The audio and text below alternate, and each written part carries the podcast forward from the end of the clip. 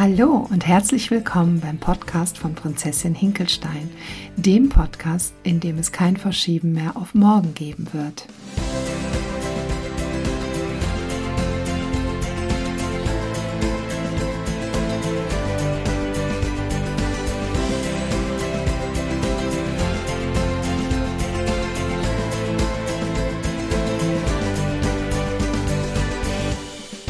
Ich freue mich sehr, diese Aufnahme heute hier für euch zu machen. Und ich habe ja gerade gesagt, der Podcast, in dem es kein Verschieben mehr auf morgen geben wird. Und die, die meinen Podcast häufiger hören, die werden festgestellt haben, dass die letzte Episode, also wo es darum ging, dass ich euch erzähle, wie es der kleinen Prinzessin geht und was die kleine Prinzessin gemacht hat, dass dieser Podcast am 14. Dezember ausgestrahlt wurde. Und wir haben jetzt den 10. April. Heute haben wir den 10. April. Was habe ich also gemacht in der Zwischenzeit? Ich habe Dinge auf morgen verschoben.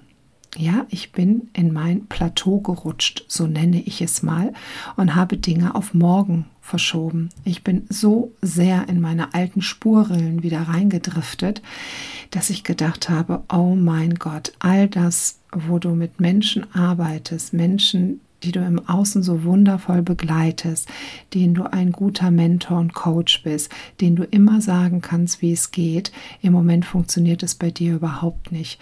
Und das hat mir gezeigt, dass ja, dass ich eben auch ganz nah an meinen Themen bin, auch wenn ich ganz viel aufgearbeitet habe, auch wenn ich euch ganz, ganz viel mitgeben kann, ist es doch so, dass es ein lebenslanger Prozess bleiben wird. Und ich bin so froh und glücklich, dass ich die ganzen Tools, die ich habe und die ich für mich erarbeitet habe im Laufe der letzten Jahre, dass ich die so gut auch für mich umsetzen kann und eben auch wieder auf die Beine gekommen bin. Es hat ein bisschen gedauert, ich musste mich ein wenig sortieren, aber hier bin ich und ich erzähle euch super gerne weiter, wie es der kleinen Prinzessin ergangen ist. Und ich danke all denen, die mir geschrieben haben und die gefragt haben, wie ist es denn jetzt mit der kleinen Prinzessin? Das hat mir Mut gemacht, tatsächlich hier auch weiterzumachen, weil ich gemerkt habe, dass es ein ganz großes Geschenk ist und es Sinn macht, durch diese ganzen Tiefen zu gehen und die Resultate mit euch zu teilen, damit auch ihr an den Resultaten wachsen könnt, weil warum sollen wir alle immer die gleichen Wege gehen? Und ja, also die kleine Prinzessin. Ich habe beim letzten Mal erzählt, dass ich in meiner ganz, ganz frühen Kindheit schon angefangen habe, mir Hinkelsteine auf meinen Rücken zu laden.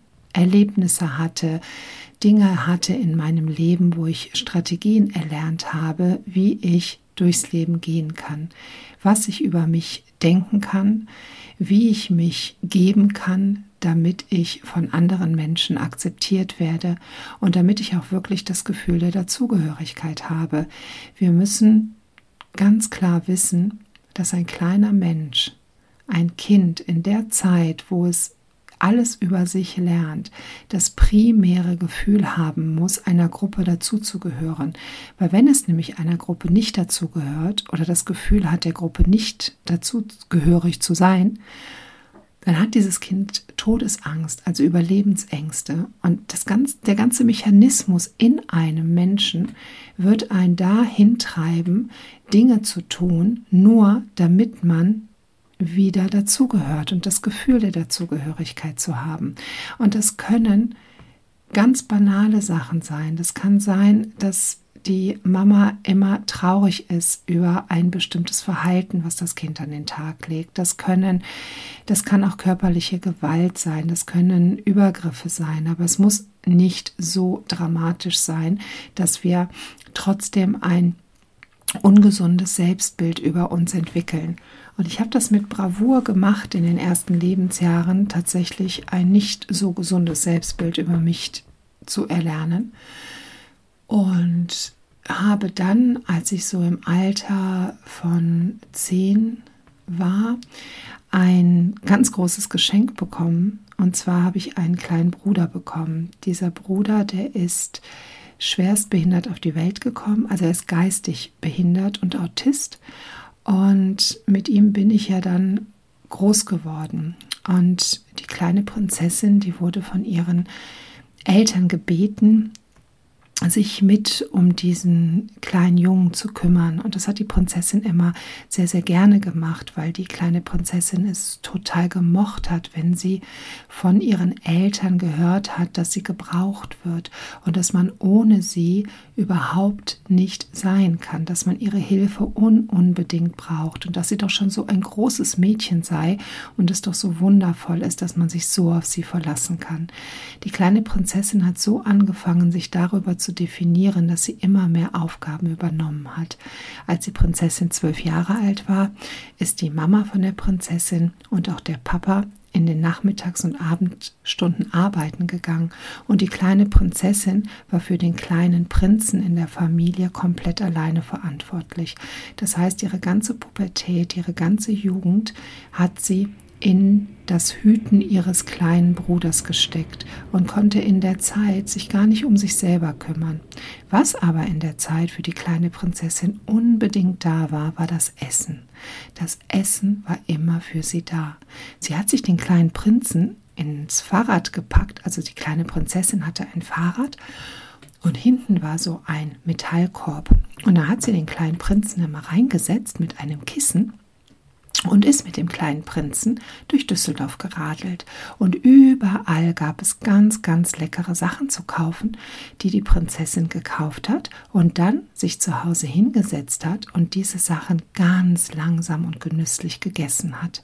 Und dieses Gefühl, was dann beim Essen entstand, das hat der Prinzessin so viel Glück gegeben, dass sich der Kopf der kleinen Prinzessin ganz schnell gemerkt hat, oh, durch das Essen kommt so ein großes Glücksgefühl, das möchte ich jetzt immer haben. Und so hat die kleine Prinzessin schon morgens, wenn sie zur Schule gegangen ist, sich einen Hefezopf gekauft. Die Mama von der kleinen Prinzessin hat immer ganz tolle und gesunde Sachen gekocht und da hat sich die kleine Prinzessin auch sehr drauf gefreut. Aber als so um drei oder vier Uhr die Tür ins Schloss fiel und die Königin, also die Mama der Prinzessin, arbeiten gegangen ist, da hat die Prinzessin ganz schnell ihren kleinen Bruder geschnappt und sich ganz viele leckere Köstlichkeiten gekauft und sich wieder zu Hause hingesetzt. Irgendwann fing die Prinzessin an, immer, immer dicker zu werden. Und dadurch wurde sie auch immer, immer unglücklicher, weil jetzt fingen nämlich Schulkameraden und Jungs, die die kleine Prinzessin ganz nett fand, die fingen an, die kleine Prinzessin zu hänseln. Und da wurde die kleine Prinzessin ja noch unglücklicher. Und wisst ihr, was immer für die kleine Prinzessin da war? Richtig, das Essen. Und so eine Pommes mit Mayonnaise und eine Currywurst oder ein Big Mac bei McDonald's, das kann so unglaublich tröstlich sein. Und dann hat man der kleinen Prinzessin gesagt, dass sie sich ja überhaupt nicht beherrschen könne, und wenn sie sich denn mal endlich beherrschen würde, dann würde sie auch abnehmen, und sie sollte sich doch jetzt mal am Riemen reißen. Und so fing die kleine Prinzessin an, ganz viele Sachen auszuprobieren. Sie hat eine Reisdiät ausprobiert, sie hat sich schon mit 16 bei den Weight Watchers angemeldet, sie hat Kalorien gezählt, abgewogen, alles Mögliche gemacht. Und sie war auch immer sehr euphorisch und es hielt dann für ein, zwei Wochen an. Aber dann kam die Traurigkeit wieder. Und die Traurigkeit hat gesagt, hey, du weißt doch, wie du glücklich wirst. Komm, ein einziges Mal, nur ein einziges Mal noch. Und dann hat die Prinzessin wieder angefangen, was zu essen. Und dann hat sie gesagt, jetzt kann ich auch noch bis zur nächsten, übernächsten Woche weiter essen und dann fange ich an. Sie hat es also dann schon wieder auf morgen verschoben. Als die Prinzessin schon Mitte 20 war, also ja schon selber erwachsen, da ist ihr Bruder in ein Heim gekommen. Und dann brauchte sie eben nachmittags nicht mehr auf ihren Bruder aufzupassen. Aber das Essen hat so einen großen Stellenwert in ihrem Leben bekommen, und die Prinzessin hatte überhaupt gar keine Ahnung, warum das alles so war. Sie wusste nur, dass sie ohne Essen nicht sein kann. Also sie hatte einen Impuls bekommen, was essen zu wollen, ist zum Kühlschrank gegangen oder zu einer Kiste, wo Süßigkeiten waren, hat das gegessen und hat überhaupt nicht gemerkt, wie schnell das denn in ihrem Mund drin war. Und danach war sie so furchtbar traurig und hat sich selbst verurteilt, dass sie in einer totalen Spirale geblieben ist. Also auch als der kleine Bruder schon längst nicht mehr Thema war, das Essen, das war lange Thema. Die Diäten folgten weiter, eine eigene Familie folgte, die Prinzessin hat drei wunderbare Kinder bekommen und hat es auch geschafft, zumindest nicht immer, immer, immer, immer, immer dicker zu werden, sondern ist bei einem bestimmten Gewicht geblieben. Das Gewicht war aber so weit über dem, was sich die Prinzessin vorstellte, dass sie auch gleichzeitig immer unglücklich geblieben ist. Und alles, was sie versuchte, es ging, es ging, es ging, gar nichts. Und eines Tages, da kam eine sehr gute Freundin von der Prinzessin zu ihr und hat gesagt, weißt du, kleine Prinzessin, weißt du eigentlich, dass das Essen das Allerwenigste damit zu tun hat, dass du nicht abnimmst? Das Essen ist das kleinste Problem bei der Geschichte. Die kleine Prinzessin hat das überhaupt nicht verstanden, was denn jetzt die Freundin damit sagen wollte und hat dann angefangen nachzudenken und nachzudenken und nachzudenken. Und irgendwann hat sie verstanden, worum es ging.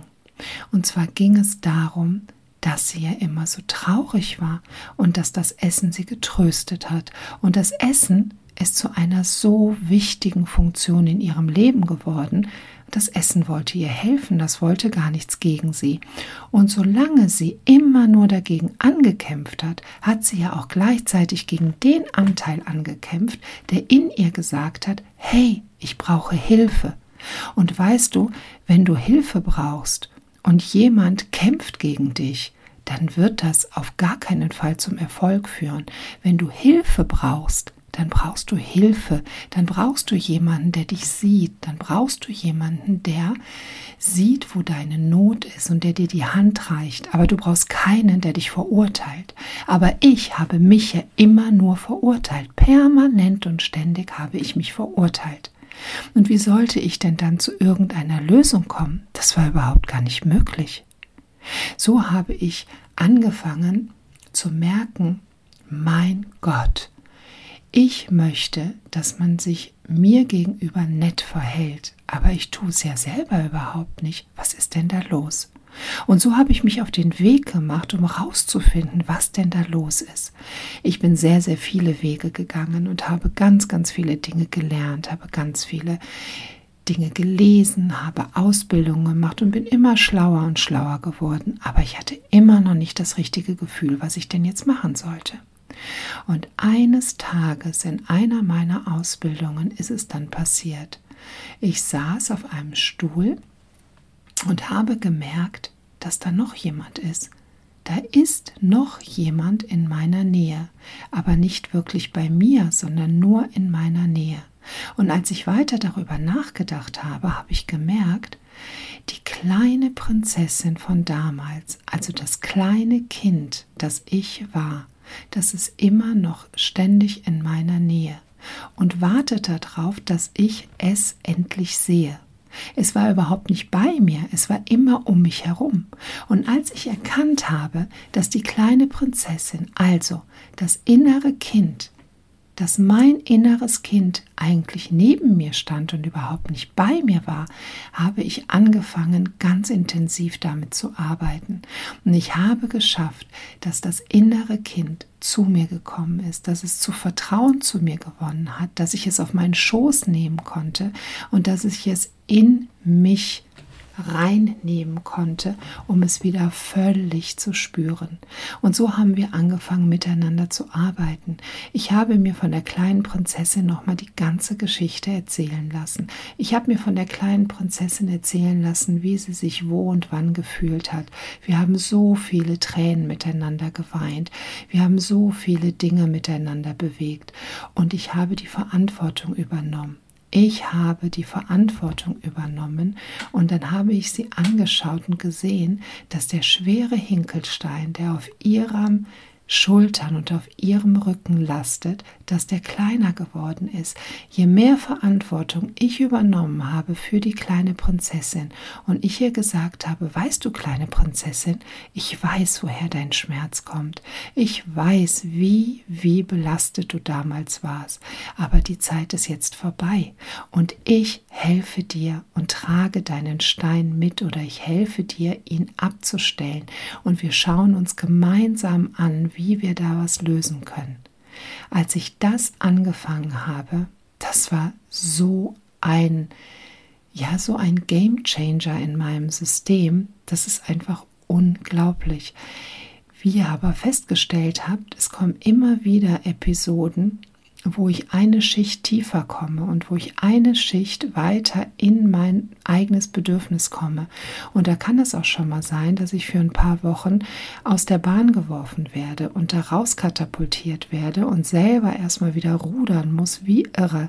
Und ich habe auch in den letzten Wochen so viel Kontakt zu meinem inneren Kind gehabt und zu der Zeit, in der ich so mit dem Essen kompensiert habe, dass ich mich jetzt wiederum ein ganzes Stück freier fühle. Und die kleine Prinzessin, die freut sich so sehr darüber, dass die den ganzen Ballast, der sie ja immer ein Stück weit nach vorne gedrückt hat und sie nie in ihre Aufrechte kommen konnte. Die kleine Prinzessin konnte nie richtig gerade in die Aufrichte kommen und gerade ausgucken. Und jetzt, nachdem sie das kann, weil sie nämlich den Ballast auf ihrem Rücken nicht alleine tragen muss und weil es da jemanden gibt, nämlich einen erwachsenen Menschen mittlerweile, der das gut für die Prinzessin tragen kann, Jetzt endlich kommt sie in die Aufrichte. Und es ist so, so unglaublich, was sich da für Dinge bewegen. Das ist etwas, was sich verändert hat und was sich so nachhaltig verändert hat und ich es einfach nur jedem wünschen kann, wirklich dorthin zu schauen, was denn ein Leidensdruck verursacht. Ich glaube, alle Dinge, die wir tun und die für uns gut sind und die sich für uns gut anfühlen, das ist in Ordnung. Aber überall dort, wo wir einen Leidensdruck fühlen, aber es nicht verändern können, da müssen wir hingucken. Das ist so, so wertvoll, weil das ist ein Wink mit dem Zaunpfahl, wo wir direkt und ungeschönt auf unsere Themen hingewiesen werden.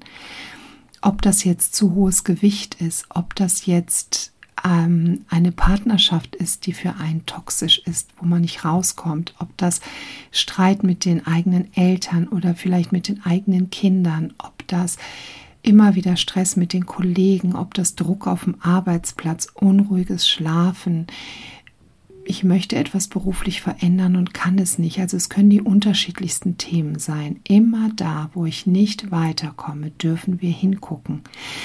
Wir bleiben in diesen alten Mustern, weil diese alten Muster uns Sicherheit geben. Sie sind entstanden in einer Zeit, wo sie sich als gut bewährt haben.